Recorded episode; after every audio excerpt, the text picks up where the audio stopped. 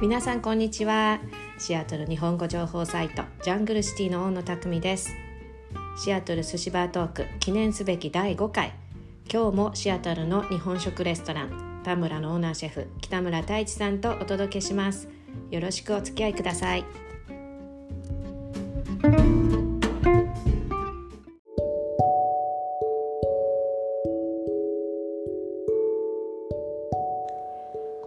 キャストではすでにお話ししたかと思うんですが私は神戸生まれで太一さんは京都生まれ。でそれぞれ17歳ぐらいの時に留学をしてそのまま海外で暮らしています。で私も関西生まれ育ちのはずなんですが先日太一さんと電話ミーティングをしていた時に私が全然関西のポップカルチャーを知らないと指摘されてしまいました。でおそらくその原因は私の小さい頃みんなの家にあるものがなかったから。だと思うんですけれども、まあ、それでそれだったらシアトルの料理人で大阪出身の田原弘和さんをゲストに招いて関西のポップカルチャーとは一体何やねんというとこから話してみようということになりました。で田原弘和さんなんですが大阪出身で同志社大学を卒業された後に憧れていた料理の道へ入ったという方なんですね。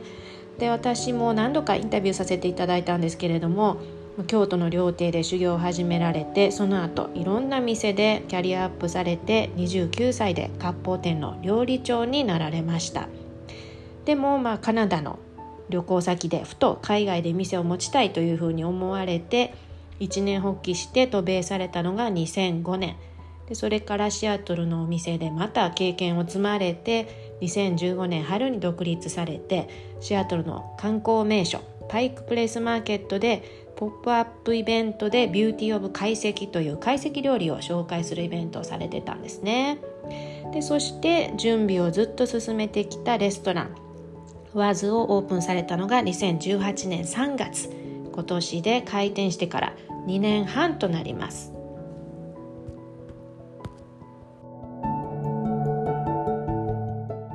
田原さんとつながったようです田原さんあ、どうも、お疲れさんです。あ、お疲おれさん。疲れ様ですどうもどうも。今日も忙しかった？今日も、あの、今日もテーブル4つだけです。あおーカウンターあかんですもんねそうなんですよ。うんまあ、うちカウンターメインの商売やのに、カウンターあかん言われたら、どないしようもない。ほんまやな。うん大地さんだってカウンターやもんねうん、今カウンターね。あなんかえらい今ぐちゃぐちゃって入りましたごめんなさい。イヤホンちょっと触りまあ、す。いや、ワイヤレスのね、こうたんですけど、なんか、もしかしてみ耳の穴小さいんかな勝手に外れてくるんですよ。気ついたらポロって落ちてくるんで。ほんでねなんで関西のポップカルチャーいう話になったんっていうことなんですけどあのーだからメイクオーバーの話で、なんかメイクオーバーの話になって、ほんでノックは無用の迷惑の返信言うて、そうそうそうそれ私全然知らないんですたくみよさん知らん。えー、年代で言うたら大体一緒ですもんね。そうなんですよ。だからね。70年代はまあ70年代テレビそんな見始めた後半ですよね。うん。で80年代。あ。でなんで知らんのっていう話になってうんうん、しかも関西人で。そうでじゃあなんでっていう話になってだから小さい時に家にテレビがなかったんですよ。うん、それがすごい。そうなんか 太一さんが「えー!」って言って絶句してて、うんそれでなんでなかったかっていう話になってそれでなんでなかったかっていうと多分6歳ぐらいの時になんか台風が来たんですよ。はいそしてその時に夜中にガラガランとすごい音がしてそしてどうしたんかよくわからんかったけど朝起きて裏の空き地を見たら家の上についてたはずの大きいアンテナがバーンって落ちてたんですよ。なんかそのシーンはすごい目に焼き付いてるんですけどなんかね本当にアンテナが死んでたって感じやったんですね。ほんであーってこれでテレビ見られへんのやわってそこで思ったんですよ。だからその時までテレビあったんですね。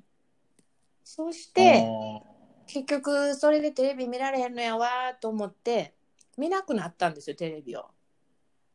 そしたら親もね全然それを修正しようとしなくて黙ってたんですよ。そしてなんかね「テレビ見えひんの?」って聞いてきたんですよ。でも私からしたら「え多分見られへんやんなんてなないし」って言ったら「ふーん」って言って。でそのままねだからテレビずーっと見えひんまま置いてあるじゃないですか。本当に誰も見てなかったんですよ。親もつけないし。で私もねえ？多分つけてみようともしなかったんですよ。えてか、つけても映らないんですよね？ていうかつけた つけなかったんですよ。テレビはあったんや。あったんですよ。でね、なんかね、見えひんのって言われてね、見られへんやんって言ったら、ふーんでしょ。そしてしばらくしたら、見えひんのやったらテレビ押し入れ入れるねって言って、テレビが押し入れに入ったん覚えてるんですよ。そして、なんかテレビなかったんです、そこから。ずっと。中学校の3年生ぐらいまで。すごない。っていうか、小学校何年から中学校3年 ?5 年？だから1年生ぐらいから、だかなんかそのらなかったんなんか、その、学校で次の日友達と、なんか、昨日あれ見たみたいな、そういう会話とかなかった？そうそう、あったんですよ。あったんですけど、うん。なんかみんなテレビがないっていうことは知ってたんですよ。私のうちにないっていうことを。そして、あ、たくみちゃんテレビないから、あの、テレビの話はせんといて、他の話しようって言ってくれてたんですよ。えー、えで、4年生の時に、なんかテレビのない生活って発表させられたんですよ。ほんでなんか先生が「みんなじゃあこの時間帯何見てますか?」っていうのを最初聞いて例えば夕方の5時とか6時とかこう書いといてそしたらみんなが「うん何々見てる」とか言った先生がそれ書いて、うんでこうバーって書いてってそして右側に「じゃあ匠さんはこの時間帯何をしてますか? 」みたいな。でもうちねなんか8時からいつもね勉強の時間やったんですよ。そしてなんかお母さんが。そうお母さんがスタディアワーとか書いたあのなんか今で言うバーナーですよね。バーナー持ってて「はい8時よ」ってペタってそれを貼ったんですよなんか壁に。えほんでなんか ぞろぞろと宿題とか持ってきてなんか一緒にテーブルでやってたんですよ。ほんでやったら最後ケーキが出てくるんですよ。えでご褒美があんねや。そうでねなんかねケーキ楽しみやったからやってたんですよ。平日はだからテレビがなかったから見ることはできないんで見てたのは土曜日の番組だけやったんですね。なんでかというとおじいちゃんおばあちゃんのとこによく泊まりに行ってたんでそれで土曜日の見てたのがやっぱりもうあの昔話とそれから多分あの宇宙戦艦ヤマトと、はい。そしてそれからあの暴れん坊将軍。これだけ。え、土曜日やったら8時だよ、全員集合にならないんですか、それがねおじいちゃんおばあちゃんがあれは絶対ダメって言ったんですよ。あだから、ちらっとしか見たことなかったんです。ー？ああ見だけよっていうところらへんぐらいですかね。終わりやん。もう終わりやん。そうそうそう。だからみんなが何言ってるか全然分からへんし、あと大人になってからもあの、日曜日の何時間になったらサザエさんやから、はい。なんかサザエさんが出てきたら、こう始まったら、ああ、明日月曜日かってすごいブルーになるっていう、はいはいはいはい。それが私の中にないんですよ。関西人やったら、あの、やっぱりお昼に、やっぱり家で新喜劇見ながらお昼ご飯食べてたなっていう、あの、みんなのこう共通の記憶みたいああ、そういうな。のね、だからないんですよ。ね。あ土曜日？土曜日。ねうん、土土曜日曜日。そうやからノックは無用やろ。新喜劇日曜日に見てた日曜日やろ？そうですね、日曜日に、あ新喜劇見て、そこからルパンっていう流れ。え、それ二人とも同じなんです。ああ、でもその流れ覚えてへんもん俺土曜日のもう帰ってきたら、そのはい、ノックは無用ノックで、は無用。ほんでそれこそ、あ、なんか後ろ開きましたね。あ、ごめんなさい、店のドア。おお店なんですね。すいません。店か。あだから土曜日って半分学校あったじゃないですか。そう僕ら週休2日なかったんで、まだ土曜日は昼まで。ですよね。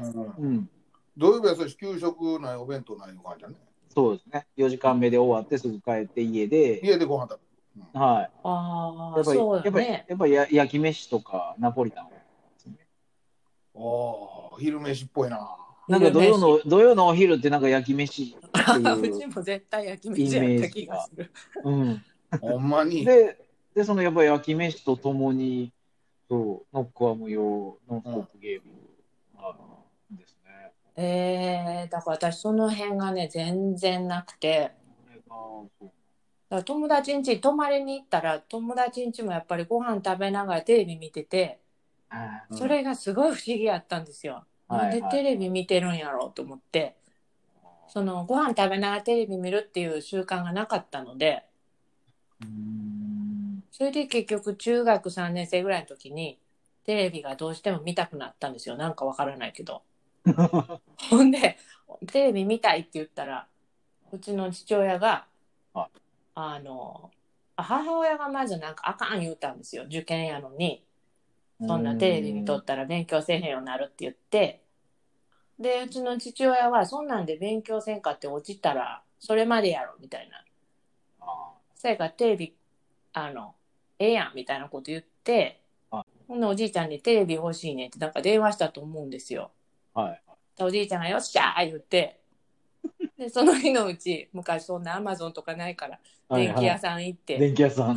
そうでどこそこのあれ送ったってって勝手にオーダーしてはい。大きさも何にもなんか相談もなくそれでなんかテレビがドーンって来たんですよついて「わあテレビついた」みたいになってほんで嬉しいから翌日かなんか学校行った時に「テレビ来て!」って言ったら、なんかみと仲いい友達が「えー、そうなん?」って言って「今日はたくみちゃんちにテレビ見に行こう」って言ってみんなでテレビ見に来た うちなんかそのテレビはなかったけどあの全自動かき氷機はあったんですよ。なんかなんか知らんけどもうテレビはなかったけどっていうもんなんかどうか分からへんけども。そうでもなんかみんなそうテレビないのにこんなんあんねんっていうなんかよく言われたんですよ。なんでやねん。そうなんでやねんって。ほんででもみんなかき氷好きじゃないですか、まあ、夏だし暑いし、まあまでこう氷バーンって入れたらもうシャッシャッシャッってこう下から出てくるから。で私がそれをみんなの分作ってで入って渡してなんかかき氷屋さんみたいなのしててでそれをなんかなんかテレビ見てみんな「わあほんまやテレビ来てる」って言ってそれでなんか私が横でまたシャッシャッシャッなんか僕とかほんまに対局なんで、もう本当に何見てたんです？テレビっ子。だからもう、ずっとテレビがついてたんで、で、うち、まあ、両親とも働いてたんで、うん。結構、だから家に、まあ、自分とうち弟がいるんで、弟と二人うん。とかっていう時間が結構長かったんで、うんもうやっぱり、その間、テレビはずっと、で、それこそ、見てない時でもテレビがついてないと嫌なんですよ。おーうちもそあそう。うん。ついてへん時ないよ。うええそうなんや、ねテレビってもうずっとついて、それこそ、僕も結構本読むのは好きで、はい子供の頃からすごい本はよく読んでたんですけど、ええそれこそ本読んでる時でも、その隣の部屋とかで、テレビにはついててほしい。あそう見てなくても面、白い見て、見てなくてもテレビはなんかついてないと、はいうん。なんか、さ、寂しいというか、おだからテレビはもう、多分ずっとついてたと思いますね。うん。俺もあの、昼寝してる時テレビは消えた、消したことないな。あそうあええでもその時でもなんかいろんな番組が、まあ、変わるじゃないですか30分おきとか1時間あ。おきとか、はいはいはいうんうん。でも適当になんかついてるわけですねついてるね。そう、あ見て、そう見てないときは別に、別にその番組が何でもいいんですけど、とにかくテレビがまずついてないと、ななんか、なんか嫌っていう感じ。へえ。うちも共働きあったんですけど、でも、テレビなかったんで、なんか静かな、静かな感じ？そう静かなんが、静か嫌な。、嫌。あ、そうなんですね。私、静かなのが好きな。やっぱり今でも静かなのが好きなんですよ。で、どっちかっていうと YouTube より、オーディオブックとポッドキャストが好きやし、なんか、まあ、映画は別ですけど、なんかその辺も影響してるんかなって、なんか最近、なんかポッドキャスト初めて考えるようになって、なんか親がラジオ好きやったんで、ずっとラジオついてたんですよ、そういえば。ああなんか漫才とかもラジオで聞いてたんですよね。へーえ。ほんでなんか、ラジオで、ラジオで聞いたことないかも。めっちゃ面白かって、なんかやって笑っんのてましたね。あ、やってたよ、なんか昔。漫才？うん、いや、やってるよ。それは絶対やってますよ。いや、やっとって、ほんで笑っとって、ほんで初めてなんか、いとこんち行った時に、あ、この人、ラジオで聞いた声の人や、みたいな。これがあの人やん、みたいなんか。で、なんかすごい、その声から、そうやけど、ラジオでもみじまんじゅうってやられても、ね、あの、もみじまんじゅうの動きがないと、もめじまんじゅうがわからん。今、今、今やってましたけど、僕、もみじまんじゅうって一人で。そう、だからし、そうよね、資格が必要なものは全然合わないですよ。だからそういうのなしな人たちですよね。はうん。すごい、どうする色かね、いや、すごいなんか長い間見たらへんから、もうそんなん、そうなんですよね。救いようないよだから、共 共通認識というか、ああ、そうそう、わかるわかるっていうのが、うんな。同世代関西人なのにっていうね、そこそうやね。うん。だからなんかわわかるんって、まさにそれ、だからベスベスト10も見たことがないし、ミュージックステーションとかも、初めて見たのはえもうだから15歳ぐらいの、だからその時ですよね。えーもう、あの、寺尾明がもう毎週1位で本人出てこうへんでドアだけぐるぐる回ってるとかそういうのも全然 わからへんねや。それはなんかでまとめの番組とかで見たことがあったと思うんですね。あーなるほどねなるほどねうん友達ん家行ったとか、なんかお泊まりに行ったとか、そうやで、ほん、そやから魅惑の返信も知らへんしさ。知らん。いやー、ね、土曜日あの時間だからみんなが、みんな言うたらお昼で学校終わって帰ってるから、うん。で、他、逆に言うと他ないんですよね。そなんか、あの時間帯って。う。裏番組わからんよな。全然、うん全く記憶にない。いえ、じゃあ二人とも暴れん坊将軍見てないんですか？やいや、暴れん坊将軍は見てますよ。あ、見てま見てた。よかった。再放送。そう。であそも、うなんですね。ゴールデンタイムで暴れん坊北条将軍の見たことあるかな？見てないかもしれない。えー、土曜日8時にもうおじいちゃんがそれにセットするからそれ以外見られなかったんですよ。まあそのなんでひょうきん族じゃないわあのドリフはダメでしょ？ああ、そっか。でもそう、あれ絶対、土曜日の夕方4時とかが再放送でしたっけ？ああだからその時間帯ぐらいに私がおじいちゃんおばあちゃんのうちに着くんですよね。それでだからなんかそこからなんか本屋さんにいつも行かなきゃいけない本屋さんに行って本買ってもらってでそれからうち帰ってきてご飯食べてそしてあの昔話か宇宙戦艦ヤマトになってそれであクイズダービーも見てで暴れん坊将軍コースですね。土曜日のお昼ってやっぱそうやって決まってました？ね。うんノックは無用からノンストップゲームっていう流れはもなるほど。でも2時から7時ぐらいまでなんか何見てたか覚えてへんな。え、でもあの辺結構再放送じゃない？がですか、ね。入り入り乱れてた感じかな。ですよね。うーんまあ、あの、ね、夏休みとか春休みとかだったら、あのあ漫画、夏休み、まあアニメのはいはい、アニメ劇場とかあるな。うんお笑い漫画道場やってたんですよ。あれ日曜日やろ？あれ日曜日なんでしたっけ？なんか日曜日っぽくない？なんか、あ、でも、なんか夕方ぐらいの結構中途半端な時間やったような気がする。な。まあ今はまた匠さん置いてけぼりの。そうそうそう。いや、これは今ね、何してたかな、私は、と思って、今轟必死二郎はに考えてい車ました。が3つやけど、お笑い漫画同士は車団吉いうのが出てるんです。そうそうそう。あ、ほんで多なんね。あのーおじいちゃんおばあちゃん絶対見せてくれへんよね。あ、そう。あああ、そうですね。うん。ちょっとケチなんですよ。あー。どの辺がポップカルチャーやなんか全然分からへんねんけど。だからまあ、関西ポップカルチャー、なんか代表的なもの何なんですかね、70年代、何なん？80年代で。やっぱり木田太郎でしょ。ああ、そうか。でも、だから要は、木田作品が使われてるテレビ番組っていうことじゃないですか。やっぱ、ノンストップゲーム、ね、ノンストップゲーム、ノックは無用で、ラブアタック、2時のワイドショーだよ。ああ、西のワイドショーもや。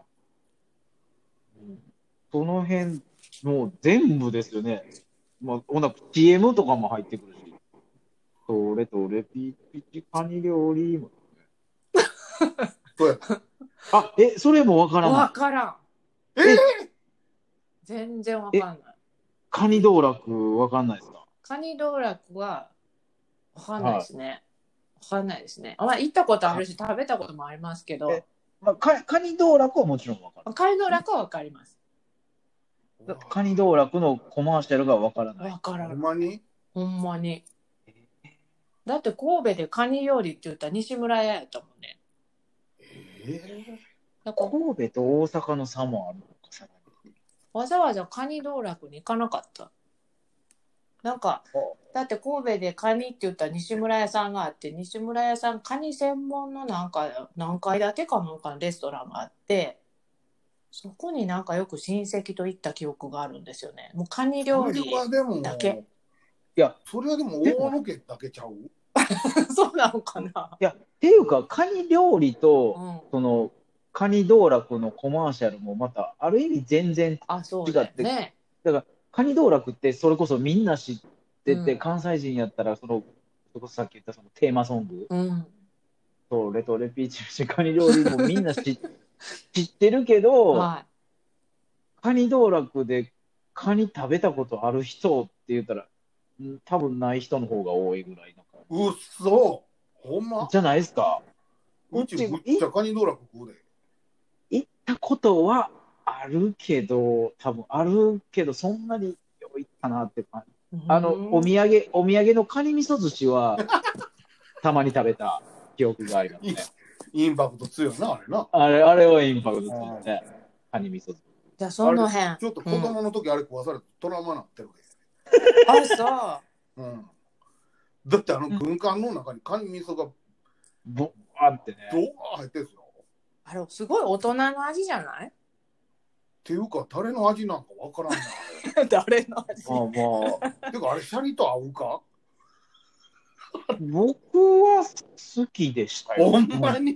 はいはそ俺もカニ道楽言うたらもうカニクリームコロッケのうまさが忘れられへんな。い。え、それはカニ道楽の方ですか？あそうか。もそうれ知らん。もうカニ好きとかどうでもいい。カニクリームコロッケがむちゃくちゃ食いたかったね。私はなんかいつもって言ったら、カニのコースやったね。カニ道楽、隠れ京都人の好きなとこかもわからん。うーん。この微妙に京都人がその京都以外のなんかレストランフランチャイズにこう好きやと大きい声で言えへんとこがあんのちゃう？あの京都の北白川にはあのカニ道楽北白川店があるんですけどうん。そこを僕も子供の頃もなんか俺は誕生日やとかなんとか言うたら行く機会が多かったらねうーんうん。だからすごいカニ道楽インパクト。ううちのファン家族ではすごいインパクトのある店やね。うーん。うちだけなんかな、それで結構好きな人多いと思うけど、ほんで行ったら池があって、そこにカニがいんねん。え、いけ、いけ、いけす、今シーンってなったけどね。い池が、え、カニ？つまりあのえ？水槽みたいなやつじゃないの？多分いけすなんやろうけど、でも、ちゃんといけですよ。橋があって、こう、そこ渡っておおなるほ。ど。さっきちょっとふっと話題に出てきたところで、あ、そういえばと思って、うん。ちょっとちらっと、あの、ウィキペディア見てたんですけど、はい。その太一さんとの会話の中でこう盛り上がってた、その、あの、関西ポップカルチャー的なもんのはい。共通項は、やっぱり木田太郎の。やっぱあの特にあの時代の関西人にの中にはもうあの木田木田メロディーがこう刻まれてるみたいな。ほんで、あれちゃう？やっぱりほんで、インパクトは強いから、強いからっていうか、今の人でも知ってるっていうか、ああね、そのカニ道楽は当然知ってるやろし、てますし、西でも野カニ道楽もうん。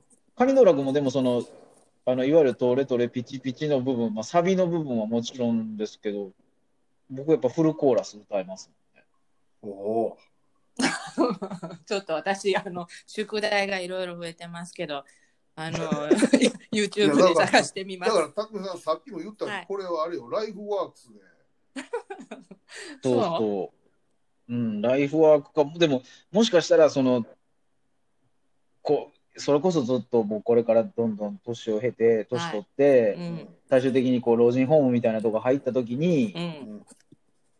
こう関西人が集って、そうそう、あの時見てたあの、ノンストップゲームがいう話題になった時に、その一緒のグループのうちの一人が、あそうか、匠さんは昔テレビ見てなかったんやもんねって言って、その小学校の時の会話がまたそこで繰り返されるみたいな。デジャブみたいな。そこで全自動かき氷機はあるけどな。ビジュアルももちろん大事ですけど、うん。木田太郎の話になったら、やっぱりこれメロディー、耳からやからうね。ん。まあね。だからもしかしたら聞いたら思い出すかもしれない。っていうかもう本当に日本を離れて 早もう二十何年でしょ？なんで全然知らない、全然覚えてないっていうのもありますよね。だってどっちかというと中学の時から聴く音楽って全部イギリスのポップとアメリカのポップやったし、ほら。うん、その辺からちょっと もう離れ離れまくってたね。ヒロ君とか俺はピンとハサミをとかそういう感じいや もうね、やっぱそっかと。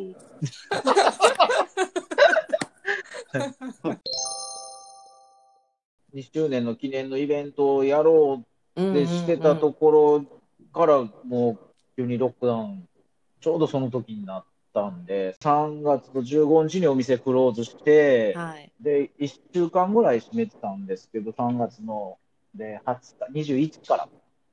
で、うんテイクアウトをとりあえず始めて、で、やっぱり、でそこからその、まあ、常連さんを中心に、他お客さんがやっぱり、テイクアウトを買いに来てくださって、で、まあ、ね、その、頑張ってねっていう意味で、そのチップなんかもたくさん置いていってくださって、それを、こう、ここまで、はい。5ヶ月続けてこれたんで、今こうやって利用まで続けられたって、本当にありがたくて、だから今こう、こうして、だから、ね、本当ビジネス続けてられる、うん、続けてられるっていうだけでもうなんかほんまに丸儲けぐらいの感じですよね。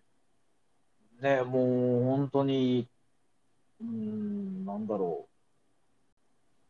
まあ、今こうやってお店開けられてるっていうのはもう本当にめちゃめちゃラッキーでありがたいなと。もややれてるだけで成功みたいなもんかなとも思うんですよね、本当。ええやっぱりえね、本当すごいたくさんのお店がね、もう閉まってしまってるし、えうん。レストランだけじゃなくてね、いろんなビジネスがもう本当大変なんですけど。も、まあ中でもね、そういうレストラン、やっぱりもうね、そのまま再オープンできないままクローズしてしまったお店もたくさんある中で、うん確保して、うん、再オープンできてテーブル4つだけでもそうやってお客さん来てくれてるっていうのはすごいありがたい。ありがたい。ほんで、いろいろ試行錯誤して、弁当もこの低価格のやつと高級のやつと、うんでいろいろ考えて手巻きセットやったり、うん、やっぱりああいう努力してきたからこそ生き残ってこれだというか、ね、何もせんと、たまあ、例えば低価格の弁当だけ雇ったらきつかったやろうし、そうですね。なんか、なんかほんまいろいろ、いろいろやってます。なんか、うん あれやこれやと。でもなんかやっぱり、そうですね。うちのお客さんがやっぱ期待してくれてはんのは、なんかこう、ちょっとそういう、ちょっとスペシャルオケージョンの時にとか、あの、ちょっと特別な日なんでっていうのを期待してくれてはるのかなという感じはあるんで、やっぱなんかちょっとそこに応えられるようなものを何か作ろうっていうのはありますね。うんうん、ほんで、あの、ユ YouTube ビデオをやってたよな。ああ、そうですね。YouTube も始め、ちょちょっと、ここ、うん、最近ちょっと空いちゃったんですけど、そうですね。YouTube 始めましたね。うんあれも。見ましたよあのうなぎとか ああれですよねおはい茶漬けとかうんはそうね。とにかく、まあ、なんかやれることはとりあえずいろいろやってみようって感じで。まあ、そうやっていろいろ考えるし、いろいろ試みるし、あの逆に考えると、こういうあのパンデミックじゃなかったらそ、そんなこともせえへんかったやろなってことも試みるしね。そうですね。それはいろいろありますね。本当これがあったからこそっていうのは、まあ一番はもう本当になんか、あ、こんなにこう、いいコミュニティというか、ね、お客さん、うん、そういう、まあね、まだオープンしてたかだか2年ちょっとでしたけど、その間にやっぱこう、いろんな人が来てくれて、こう、そういうね、輪ができてたんだなっていうのはすごい感じましたね。うん店の名前もワーゼし。まあ、あよ予期せず、そうですね。いや、でもね、それが一番大事だと思いますよ。やっぱりこういう時に。うんあの生命あの、ライフラインになってくれてるのは、やっぱり短い間でも気づきて気づけてあげた、気づき上げたコミュニティがあったからでこそだと思いますよ。うんね、いや、本当にありがたいですよ。うんねまあ、はまだうん終わってないですから、あの気を抜かずに。そうですね。まだこれから多分大変ですよね。まだうん、夏も終わったし。そう。この来週でガラッと変わると思うから、ですね。そっからが。ちょっと怖い。ね。うん、まあ来週からっていうのは学校も始まったりするし、そう。ね。うん天気変わる、生活リズムが変わるでしょ、みんな。変わりますよね。うん、気持ちも変わってくるし。うん。うん。レーバーデーウィーケンドっていうのはね、やっぱりレストランにとってちょっとガラッと変わるのを覚悟しなきゃいけない時ですよ。ほんまそうですね。大体暇になんだけどね。レーバーで終わって2週間、3週間は売り上げが落ちるなっていうのを覚悟しなきゃあかんと。うんうん。まあ、これからこうホリデーのこととか考えないといけないですもんね。そうですね。これから本当年末に向けて。はいうんまあでも、この状況でホリデーというのはどういうことなんやって、うん、そうですよね。誰にもわからないですもんね。正直わからない。うん。まあね、ホリデー、サンクスギビングとかクリスマスのこと言うたはんやったら、うん、うん。ね、前後は忙しいんだよね。ああ、そうか。うん、ただそれも忙しいなってんのはやっぱりそのクリスサンクスギビングやからなんか田舎帰ってきたみたいな人がねまあ、うん明日はターキーやから今日は寿司食う和食食うっていうことになってくれはったら売り上げが上がるけどね今年はそういうことになるのか、てか先のこと読みすぎ読みすぎへんはええかもななんかストレスたまる気がする、うん。ね。ていうかその頃になってどういうフェーズになってるかわからんしね、もう全然わかんないですね。うん確かに。まあ、今後のね、感染状況によってまたずっとフェーズ2かもしれないしね。うん今もでもあれ感染者数減ってきてるでしょ？うん、でいいねんだよ感ね。染者数もやし、ほんで死亡者数がもうね、うん低いし、キンカウンティとかね。ね、そう、うんだからワシントンの感染者数は、ね、確かにまだ高いけど、それも東の方でしょ、うん。なってんのが。うん。こうだんだんこうもう世界的にも認識がちょっと変わってくるんじゃないかなっていう気はしてるんですけどね。うん。うん。あのほんでまあマスクしとったら別に。そうそう、とりあえずね、とりあえずまあマスクだけしといてっていう感じにな、うん、なっていくんみんなほんで、ですかね。それマスクしてるから安心感生まれてきてるような感じするよね。うんまあそれがいかんと言われたりね、またしますけどね。うんマスクプラス6フィートで。うんそうなんかうん昨日、昨日ちょっと他のあのレストランの方とお話ししてて、その人のところはこう、まあ、チェチェーンでアメリカでも東海岸の方なんかにもお店があったり、西海岸も他のエリアにお店があったりするんですけど、その人が言われてたのは、やっぱ他のお店に、他のエリアのお店に比べると、シアトルのお客さんは団員に戻ってくるお客さんの数が割と、うんあの低いというか、うん結構やっぱシアトルの人って結構警戒してるような感じがあるありますねっていうことだったんですけど、うん。うん。うん。まあね、やっぱそういうエリアごとの特徴もおそらくあるだろうな確かにシアトルはそうかもねっていう気はしますよね。そうですね。この間もシアトルタイムさんのフードライターの人もね、あの、ポッドキャストで言ってましたけど、僕はまだ当分来院しませんって言ってましたね。ああいうのとかも結構ね、影響したりするかもしれないですよね。ねうん。なんかほんであれでしょ？その団員するしないことがそのステートメント的になまたこれ政治的なあれがあるけどなんかちょっと、マスクするしないと同じように。うん、うん。まあでもねでもみんな気持ち的には団員あのレストランに行きたいって思ってる人は多いと思うよう。うんんだからといってそのパンデミックの前みたいにぎゅうぎゅうに入れてねあのああいう状況でビジネスするってわけではないけどだからその細かいところでアジャストしてできるだけどうやって売り売り上げ伸ばしていくかっていうことがヒロ君とか僕のできることなんちゃうかなう。んそうですね。うん、ほんでもうもうほんでもうこんだけになったらほらああしょこうしょってほら違う行動を起こすのもう慣れてきてるやん。う。うんん最初はもう、うわ、何やねん、これ、みたいな、もう、しんどかった、ね。ほんでもうなんかパンデミックなるし、そのカーフィーなるし、ね。どうせこんなみたい時みたいな。毎日何時に閉めていいか分からへんとかさ、そういうことではなくなってきてるから。うん。まあ。うん、やっぱ5、6、7の上旬までが大変やったですね。うん、だからね。、強くなったわけですよ、うん。まあ。叩かれて。ね。うんうん。まあでも10ね年ぐらい経って、なんかちょっと辛いことあっても、ああ、もうあのコロナの時に比べたらマシやでみたいな感じになるのちゃう？出たいですよね。でもなってまあまだ。叩かれてる最中ですからね。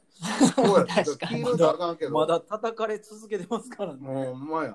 これがどこまでなのか、そのね。まあでもさ、強くなってきてるから、同じ強さで叩かれ叩かれてても、それほど痛ないやん。でも、痛いあの先が見えないっていうのが、まあな。どこまで耐えたらええのかってね、うんうんそこですよね、おそらく。まあ、それはもう数字見てたら怖いよな。うん、ほんまに、どこまで、まあ、ねそのでも先、いつまでって分かってるもんやったら、ね、我慢できるものも、いつまでか分からん、もしかしたら明日で終わりかもしらんけど、ひょっとしたら1年先も同じ状態かも分からんっていうと、やっぱ大変ですよね。うん。うんまあ、そうでないことを祈りましょはい。しかないですね、本う。コロナ禍で先が見えへん世の中でございますけれども、美味しいものは、美味しいものはたくさんございますので、シアトル。ね特にもう、今、美味しいものたくさんあるやん、ヒロ君。今がね、もうほんま一番いい時で、まあね、助かったのは、やっぱちょっと日本からのもの入れるのが大変やったり、ね、すごい高い時に、ちょうどね、この夏場、やっぱシアトル、地のもんがいっぱい使えたんで、そこは助かりましたよね。うん。なんかこん、あ、でももうく8月も終わりで9月で広くメニュー変える時期か。そうですね、また9月、もうちょっと秋秋っぽいメニューに変えていくとこですね、うん。9ど月からは。例えばどんな材料使い始めたの？が9月になったら。やっぱりちょっと意識して入れてんのはキノコ類ですよね。それまだまったけ出てへん。まったけはまだですけど、今やったらあのシャントレルとか、あと、あれが出てきましたよね、オイスター、オイスターじゃない、えーロブスターマッシュ。うんはい、もう出てきたので、まあ、この辺から使い始めて、ほな、そのうち松茸も出てくるやろうみたいな感じですね。美味しそう。どうやって食べるんですか？あーでもロースターマッシュルームとか、やっぱもう一番ベタにあのバターで炒めるのが美味しいかなと思ってるんですけどうね。ん。やっぱりちょっとね、ちょっと脂肪分入れてあげて、うん、ならもう歯ごたえがあって、美味しいなっていう感じかな。うんうん。やっぱりちょっとこう脂肪分、バター系入れたのが一番美味しいよそうですね。な。うん。やっぱりで特にね、オイスター、あ、おいまたロブスターってそんなに香りないね。香りがないから、うん、どっちかっていうとあの歯ごたえうとん。ね、楽しもうと思ったら、やっぱそっちかな。ちょっとソテーして、うん、美味しいですよね。うん。まだそれそういうシンプルなやり方やけど、ひ広くもああのプレゼンテーションが綺麗やから。うん。ああ、ありがとうございますそう。まだほんでね、でも、はい。ね、シアトルの夏のこの辺のアルバコアとか、ビンチョウマグロとか、あビンチョウ一緒、えっ、と、ね、ボタンエビとか、スメルトもね、スメルトもまだまだこれからですし、うん。やままだ取ってくれはったらええけどね。ああ、まあそこは、そこなんですよね、でもね。どこまで入るか、どんだけ入るか、いつ入ってくるかが分からへんのが一番大変なんですそうやね。うん。まあほんでいいくらも取れてくる時期やし。ああ、そうですね。うん。ああいうの使っていかんのね。うんまあ、僕なんかね、そんなアメリカ、他の地域全然知らないんで、ここしか知らないですけど、ね、日本から、日本から本当にポッと来て、で、まあまあもちろん日本と同じようにっていうわけにはいかんけども、そんなにね、苦労しないでいろいろ使えるもんがあるっていうのはやっぱりシアトルならではなんですよね、これやっぱり。ね、でもね、うんシアトルね、うんあのい夏が長長引くのよね。来週でもまたなんか暑くなるしね。なんかそうだらだらだら続くんですよね、うん、これ、夏でもが。気持ち的にはうるさいねんけど、その解析とかで考えたら難しなるよな。ものすごいやりにくいですね。うんだってバリバリほら、なんかあの、とんがらし系とかさ、きゅうりとか、トマトとかあの辺うまいな。はいはい。ナスとか。ナスは秋か。でも今、ナス美味しいやん、すごい。うんナスも美味しいし、トマトがまだ全然今ね、本当に最盛期ぐらいトマトどんどん出てくる。うん。でもなんかイメージとしてはやっぱなんかトマトっていうとなんか夏かな、ね、そういうのは。そうやな。うん。ままあ、あだかららやっぱ料理で解析でトマト使いづらいよな。まあまあでも、いや、トマト自体は、あの、旨味も多いし、うん。あの結構好きではあるんですけど、なんかやっぱりイメージがどうしても夏っぽいイメージがあるんで、うん。まあまあでもね、その辺もやっぱ、やっぱこっちのその、こう季節に合わせていくべきやとは思ってるんですけど、どうしても、どうしてもその、秋のメニューとか言って考えたら、やっぱなんか、分かりやすく、ね、キノコだったりとか、ちょっとこう、味噌っぽいものとか、そういう風にはなっていってしまうんで、うん。うんちょっと難しくはあうるかな。ん。ね、だんだん根根菜類とか、うん。ね、野菜だったらそっち系、栗とか芋とか、やっぱり、やっぱどうしてもそういうのを使いたいなっていうふうになってしまうんで、うんうん。もうその辺もね、でもその辺もだから今、ね、言ったら前やったお店がね、まあ、フルで36席をな2回転、まあ、丸々2回転しないですけど、やっぱり1日、ね、30人、40人、50人とかってお客さんを、ね、入れないといけなかったのが、今って1日に、ね、本当にもう10人入るか入らないかぐらいなんで、ううんん。だから、そういう意味では、その料理の内容としては割と前以上にいろいろこうちょっとやりたかったこととかもできたりするんですよね。前はやっぱこの人数を毎日やっていこうと思うとちょっとこれはうん無理かなみたいな部分も、うん、今この人数だったら出せるなみたいなものもいろいろあったりして。ああはい。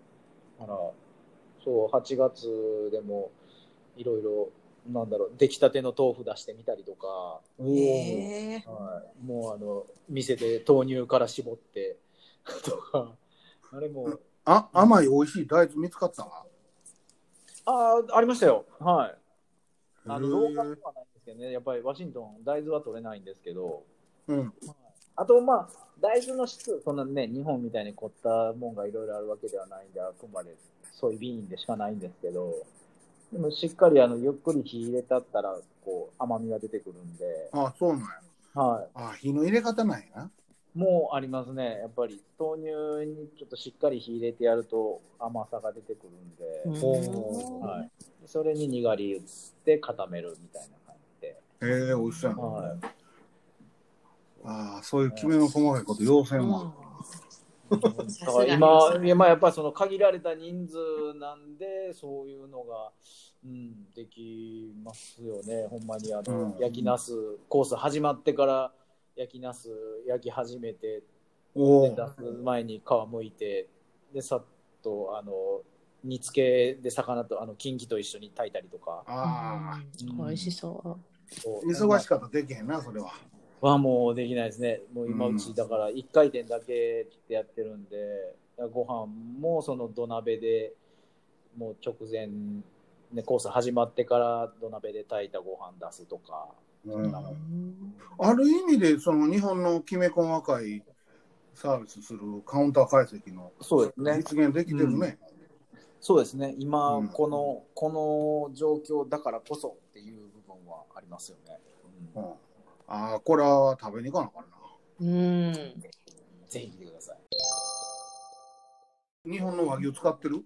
使ってます、使ってます。これでも使ってます。はい。どうあれさ、もうさ、みんな使ってるやん。まあね、もう結構いろいろ、はい。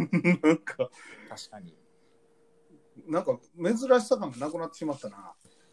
あー確かに、でもそうですね。でもやっぱり食べるとなると、いクライマックスよね。やっぱりそうですね、皆さん、うん。何美味しかった？って聞いたら、やっぱ和牛美味しかったって言う あーそれはもう、確かに分かりやすく美味しいですしね。うん。うん、で、でも、うんあれも、で、こう、ステーキ屋さんでドーンって出てきたら、うん、美味しい、なんぼ美味しい言うても、もう後半ちょっとええわってなってくるそうやな。う。うんぐらいのほんまに一口二口ぐらいが多分一番美味しいと思うんですよ、そう ね。ねもっと食べたいぐらいが、ううんん多分一番ええと思うんで。そうそうんう。おあの、あの、お茶漬け一時おっしゃったけど、あれもメニューの一部で、っていうかコースの一部でまでやってる？あ今コースでは出してないですね。あーま今月寿司にしてるな先月は。そうですね、お寿司、まあね、今、いろいろうち、その、一緒に働いてくれてる、あの、純ちゃん、伊勢君って彼が、はい、お寿司、せっかく、それこそあの森本の右腕として働いてた彼なんで、おなので、こう、ちょっとこう解析の部分は僕が作って、寿司はか、まあまあ別に寿司もね、僕も彼も別にやるんで、そう、まあね、せっかくこんな寿司作れる人間もこんだけおんねやったら寿司も作ろうか、いうことで、はい。なんか今料理も出して、寿司も出してなんで、こう、なんやろ、お得感はあるんじゃないかなと思ってるんですけどね。うんいっぺんやっぱり寿司入れたらお得感出るよな。ですね、やっぱり。うんやっぱり。なんか、やっぱり懐石食べに行って、あ、お寿司も食べれたってことになるもんね。なんか、ね、そう思ってもらえるかなとうん思って、実際やっぱ思ってもらえてるみたいで。うんまあ、それも試行錯誤のあのまあ、結果でありまして、そうですね。うんお客さんの気持ちをこうぐっと掴むとうん。いうことができてるわけじゃないですか。まあね、喜んでもらえる。まあ、喜んでもらえるんやったら何でもしますよ、いう感じですよ。うん慕ってくださいな。っていうか、肉の話だったら、俺が話したいのは、なんか、和牛、和牛より、なんかローカルの肉俺は使いたいなと思うんだよ。ああ、ね、それも、それもそうやねんな、思うんだけど、ローカルとかやったら、そうなんですね、あの、ラム？あもうね、ずっと使えて、結構いいラムを育ててはる人が割といるっていうのは聞いてるんですよ。あ。でも和食でラム使いにくない？うん、っていうか、まあ僕はまだ使ったことがないんで、うん。まあだからやってみたいなとは思ってるんですよね。うん。だからそういうのも今みたいなこういうやっぱ人数が少ないんで、いろいろチャレンジできるかなと思って。うんたださ、その和牛にしかないそのインパクト感、そうなんですよ。結局そこなんですよね。バリュー感がさ、うまい、まずい話のと別やん。そう。そうなんですよ。和牛ってメニューに書いてあるのがまず一番やっぱり大事で。A5、A5 やろ？はい。そう。まあでも、まあ、やっぱね、さっきも言ってたみたいに食べて間違いなく美味しいのはもうやっぱ美味しいし、そうそう、わかりやすいしな。そうう。んやっぱね、食べれたっていう満足感うんもあるので、まあほんでやっぱ特別感もありますよね。やっぱ決して安いもんではないし。そうね。う。うんんだからそういう意味ではやっぱうちとかではやっぱ和牛が使いやすいというか、やっぱり、うんうん、入れたら分かりやすくお客さんに喜んでもらえるっていう意味ではこうなんやろありがたいというか助かるうん。材料ですよねやっぱり頼りになるよね。そうですねうん海の幸ね。うんまあ、これはまあでも夏のおおもんなんやろうけど、まあ、ビンチョウマグロはね、まだどんどん。そうですよね。ねこれから、うん、うん、もうやっぱりこの独特のこのやら柔らかいテクスチャーというか、口の中でとろける感が。ねそう、う。ん。昔は食べたことなかったです。日本で日本でビンチョウマグロ僕日本いた時にも食べた記憶はなかったんですよね生であんまりないよな。うんないとまあ、最近はあると思うけど、うんあの、まあああいう柔らかいさ、しビンチョウマグロとかって普通にスーパーの刺身とかでも昔売ってへんかったよな。うんうん。そうやし、多分でもあれも、まあ、色もあるでしょうね。日本人からしてやっぱマグロ言われたらやっぱどうしても赤身であってほしいっていうのがあるやろうから、ちょっとあの色は受けにくかったのかなと昔は、うん。うん、っていう気はしますけど。まあ、だからその点、あの、シアトルで、を代表する、うんうん。あの、美味しい魚ということで、ね、ね、取り込んでいかなあかんもんやと思うしそうですよね。うん。やっぱり、その、スッとこう、筋の入ってへん柔らかいとこ、誰が食べても美味しいもんやと思うから、うん、あれはね、使うのかね。そうですね。うん。今月はちょっと藁でスモークして、ああ、ええね。出しして、うはい、んこれも、これもだからほんまに、コース始まってから、わら、バーっといぶして、スモークして、ああ、インパクトあるわ。はあとは、その、さっきも言ったけど、スサーモンのイクラがね、これから美味しくなりますから。そうですね。ほんで、こう、こっちは、その、候補、キング、それからチャムとこ順番にね、う、順番に来ますから。キング、候補、チャムやね、順番的に言ったら。もう今ね、キングどんどん入ってきてます、うん来てるね候補も、候補も入ってますね、もえー、でも、生のイクラどっから引いてる？と、キロう。あ、いくら、いくらはまだ入れてないですよ。ああ、まだやな。うんサーモンが入ってるっていう。うんはい。ね、これから。そうやねこれでもワシントン州のなんです？ワシントン州の海域で取れたやつっていうことなんですか？あの、でも、サーモンは、ワシントン州で今、あんまり大々的に、あの、商業漁業がでサーモン取ってないですね。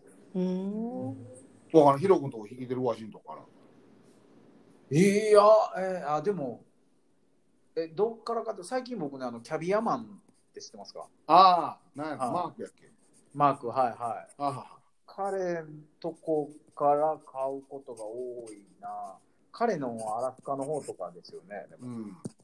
うん、で、ワイルドウエスト最近あんま魚入らないんですよね。かわいそうね。あれほら、インディアンから買ってたやん。あそうなんですか。マーカートライブから。あー今、マッカートライブはも入れないね。う、うん、もう何にもやってない。ほんで今、あの、ニアベクローズやし。うん。あー、それでなんや。うん、もうそのパンデミックであそこほんまシャットダウンしてる。インディアンってほら歴史的にさ、はい。あの、白人とかからあの疫病を移されて、ほらもう、うんうん。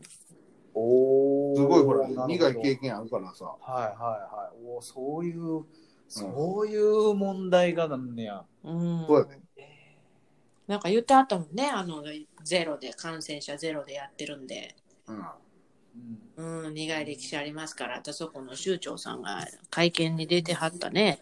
へえ、そっか。いや、そうか。いや、ワイルドウエスト全然ね、もうあの、そうや。前、ね、毎週3回ぐらい必ずテキストで、これ入ってますって来てたの、今全然来おへんから。うん、3週間ぐらい前にサーモンいらん、サーモンとブラックコット入ったけど、いらんかって来たけど、ああ、ポロンと、ポロンと来ましたうん、ポノンと来たな。はい。そっから先、また全然なし。入ってるって、たまに、今なんか入ってるとか言ってテキストするんですけど、ないですって感じですね。うんまあね、オイスターはずっと数年入ってますし、まあ、通しなってきたら、オイスター系は美味しくなってくるね。そうですよね。オイスターとか、カニとか。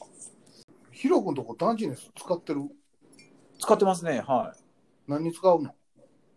えっ、と、今月はその出来たての豆腐にダンジネスを入れたあんをかけてて、あ美味しそう、それ。カニのあんをかけてて、来月は寿司で使うつもりですね。おおカニもライブのカニを店で蒸して、はい、見出して。うん。このね、ダンジネスクラブっつうのもね、なんか、あの、寿司をうまいこと使えてないな。うん。うーん、なんかですよね。あんまり寿司でね、使ってないですよね。うーん。巻物とかもみんなスノークラブやし。で、握りってなるとキングクラブですよね。うーん。うん。なんかうまいこと使いたいんだけど、一番ローカルのカニやし、うんそうですよ。ね。一年中取れるし、うん。なんかやっぱり反省せなあかんと思うな。なんか、っていうかパッとダンジネス渡されてさあどうやって寿司で売ろうって俺未だによくわからんし。うん。そうな、あれな、身になったらインパクトがないねんな。ああ、そうですね。それはある。味にインパクトがない。うん。身もほんで柔らかいですしね。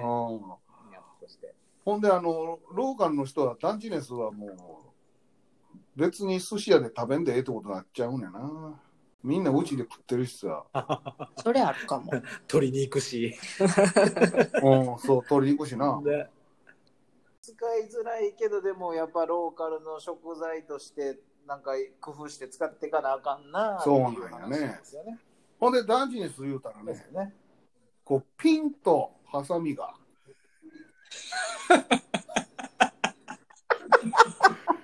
うち振り上げてはるからな、ヒロ君。息がいいのが気に入った。どれどれどれピーチピチカニ料理。ああ、綺麗に終わった。